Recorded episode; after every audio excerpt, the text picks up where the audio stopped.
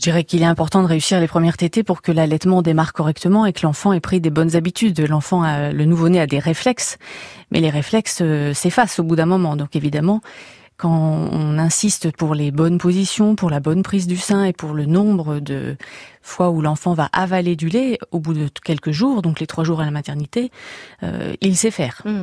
C'est important pour le bébé, mais aussi pour la maman, pour qu'elle ne se démotive pas oui, et puis pour qu'elle ait confiance en elle et qu'elle ait confiance en son allaitement, parce que finalement, euh, on a tendance à croire que c'est la maman souvent qui fait pas correctement les choses, alors que finalement c'est souvent le bébé qui a des difficultés. donc il faut aussi qu'il apprenne, il faut qu'ils apprennent tous les deux. Mais la bonne pratique de l'allaitement passe par un bébé qui sait correctement téter. C'est un peu le travail qu'on essaie de mettre en place à la maternité.